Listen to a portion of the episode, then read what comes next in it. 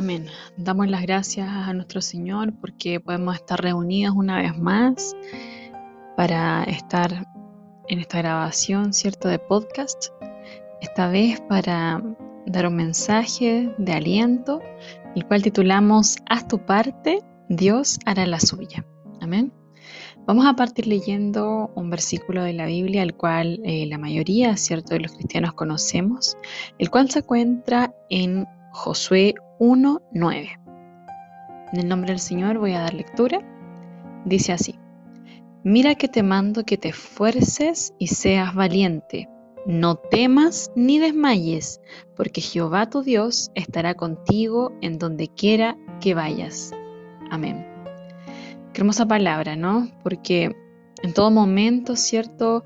El Señor nos invita a que nos sintamos respaldados, a que nos sintamos bendecidos, ¿cierto? De, parte de Él, diciendo de que donde quiera que estemos, Él siempre va a estar junto con nosotros, siempre va a estar bendiciéndonos. Pero tenemos que esforzarnos, ¿cierto? Y tenemos que ser valientes. A decir verdad, yo creo que todos hoy tenemos sueños, ciertos sueños o metas que deseamos cumplir y que quizás por uno u otro motivo se han visto en desmedro, no se han podido realizar, porque hemos tenido pruebas, ¿cierto? Hemos tenido fracasos, hemos pasado por momentos difíciles, en especial con esta pandemia, pero el Señor espera, ¿cierto?, de que tú no, no esperes recibir solamente el milagro, ¿cierto?, sino que también hagas un esfuerzo personal. Ese esfuerzo personal puede ser la fe, tener fe. Ese esfuerzo personal puede ser empezar a entrar en un momento de oración con el Señor, ayunar, etc.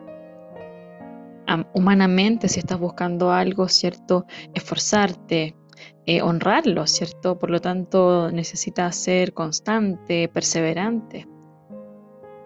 Me refiero, ¿cierto?, a que si su propósito hoy es terminar quizás una carrera profesional, pero usted no estudia para eso, ¿cómo planea concretarlo? Si usted desea un buen trabajo, bien pagado, desea que el Señor lo ponga quizás en alguna jefatura, pero usted finalmente se queda en el hogar, no busca trabajo, no busca otras puertas, ¿cómo espera lograrlo si se está quedando ahí? Recuerde que Dios no va a fomentar el ocio. Es así también cierto de que muchas veces tenemos eh, algo de lo cual estamos esperando, ¿cierto? Estamos esperando una bendición. Sin embargo, nos hemos sentido en desmedro emocionalmente, hemos estado en un lugar desolado, espiritualmente hablando, y no vemos más allá de, esta, de estos ojos tapados que nosotros mismos nos estamos colocando. Entramos sin querer en, algo negativo y no creemos siendo que somos hijos del rey, siendo que tenemos promesas que, se nos tienen, ¿cierto?, que cumplir. Pero estamos tan alejados quizás de la presencia del Señor que nuestra fe ya ni siquiera alcanza para siquiera creerlo, mucho menos para realizarlo. Hay una historia, cierto, de la Biblia, la cual eh, siempre me ha causado mucho, mucho impacto porque no, hay forma que no lo relacione con, la, con el momento en el cual uno está viviendo. Y es la historia de Mefiboset. Y yo los invito a leer en 2 de Samuel 4.4, en el cual se, se, relata un poco, ¿cierto?, en este versículo la historia. Voy a dar lectura, amén. En el nombre del Señor. Y Jonatán, hijo de Saúl, tenía un hijo lisiado de los pies. Tenía cinco años de edad cuando llegó a Jezreel la noticia de la muerte de Saúl y de Jonatán. Y su nodriza le tomó y huyó. Y mientras iba huyendo apresuradamente, se le cayó el niño y quedó cojo. Su nombre era Mefiboset. Si nosotros empezamos a, dar lectura, ¿cierto?, de este libro de Samuel, nos vamos a dar cuenta de que fueron las malas decisiones de su abuelo Saúl, por el cual Mefiboset finalmente queda huérfano de abuelo y de padre, despojado completamente de sus tierras y de sus bienes, de todos los privilegios del palacio. Recordemos que, que ellos eran ricos para ese momento. despojado de su salud, ¿cierto? Y en el momento en el cual eh, los fariseos van en busca de, los que queden vivos de la familia, ¿cierto? De, Saúl, lamentablemente en esta, en esta búsqueda, ¿cierto? Por, por los familiares, eh, la nodriza, ¿cierto? Eh, intenta tomar al niño, resguardarlo, yo me imagino ese momento de terror que debe haber sentido, ¿cierto?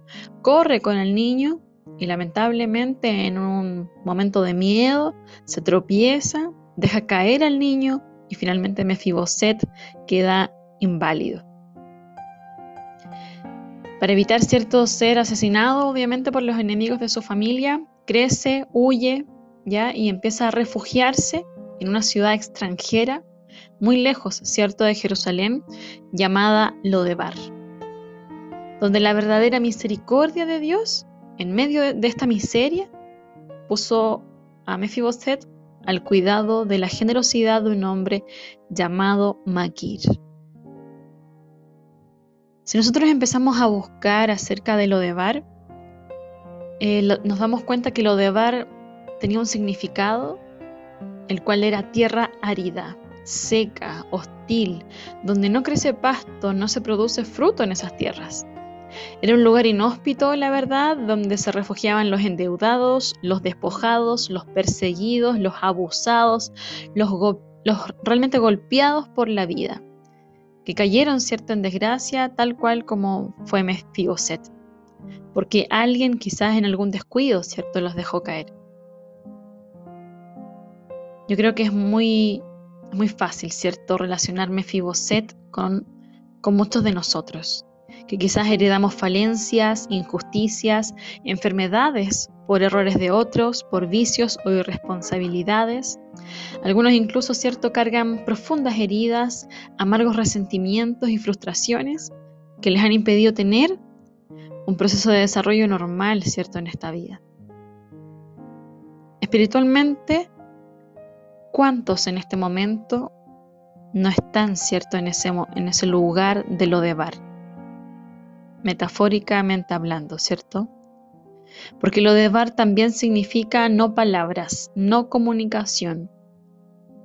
Y muchas veces estamos en ese lugar porque el dolor que sentimos de, de algún problema nos hace llevar todo al silencio, el sufrimiento nos lleva a vivir en temor, en la inseguridad y en la desconfianza. ¿Cree usted? ¿Usted se ha sentido en ese lugar? ¿En algún momento? ¿Estás pasando quizás en este momento por lo de Bar? Mi pregunta es la siguiente. ¿Crees que hay esperanza para los Mefiboset de este tiempo? ¿Estarán condenados para siempre a vivir y a morir en lo de Bar? Por supuesto que no, ¿cierto? Esta historia tiene un final feliz, por así decirlo. Si empezamos a, dar lectura, ¿cierto? En Samuel, nos recordaremos de que el rey David, al momento de preguntar por Mefiboset, ¿cierto? Lo manda a llamar, lo manda a buscar a Lodebar, porque él había hecho un pacto con Jonatán de que iba a cuidar de su descendencia. Y gracias a Dios, ¿cierto? David lo llevó a cabo. David cumplió con esa promesa. El rey cumplió. Y es así como le declara a Mefiboset cuando lo manda a llamar y Mefiboset viene. Le dice de que es por amor a su padre Jonatán, por un pacto de amor y de amistad que ellos hicieron en su juventud, de que le iba a hacer misericordia. Y fue ese mismo acto, ¿cierto?, de que finalmente Mefiboset, ¿cierto?, eh, por ese pacto de amor, Mefiboset empieza a vivir en palacio. Se le restituyen todas sus tierras que habían pertenecido a su familia. Se empezaría a sentar incluso en la mesa del rey y comería como uno de sus hijos por el resto de su vida. ¿Cómo no vamos a entender, cierto, de que David, el rey David, representa hoy a Jesucristo? A nuestro Jesucristo, el verdadero Rey, cuyo reino, ¿cierto?, no tiene fin, cuyo amor y compasión lo llevó a morir un día, ¿cierto?, en esa cruz del Calvario, en un pacto de amor por mí y por ti, para quitar toda maldición sobre esta humanidad. sobre esta tierra, ¿cierto? Donde hay muchos Mefiboset que no pueden y no quieren perdonar, que no pueden y no quieren aceptar su realidad. Pero el Rey Jesucristo, ¿cierto? Por su pacto de amor hecho antes de que tú nacieras, nos viene a salvar. Te manda a llamar. Tú debes oír su voz, amén. Debes oír el llamado del Rey que te dice, sal de lo de Bar Debes salir y abandonar ese estado negativo, debes salir y abandonar ese estado de tinieblas, ese lugar árido, ¿cierto? Donde tu vida solamente va al descenso. Sale de ahí, Dios te va a hacer misericordia. Necesitas entender de que tú solo no vas a poder salir del problema, tú requieres la ayuda de nuestro Señor. Amén. Así que yo le invito a que usted haga su parte, orando, ayunando, ordenando su vida, aléjese del pecado, acérquese más a Dios, vaya con fe y con convicción en todo momento, porque Dios hará su parte. Que el Señor les bendiga.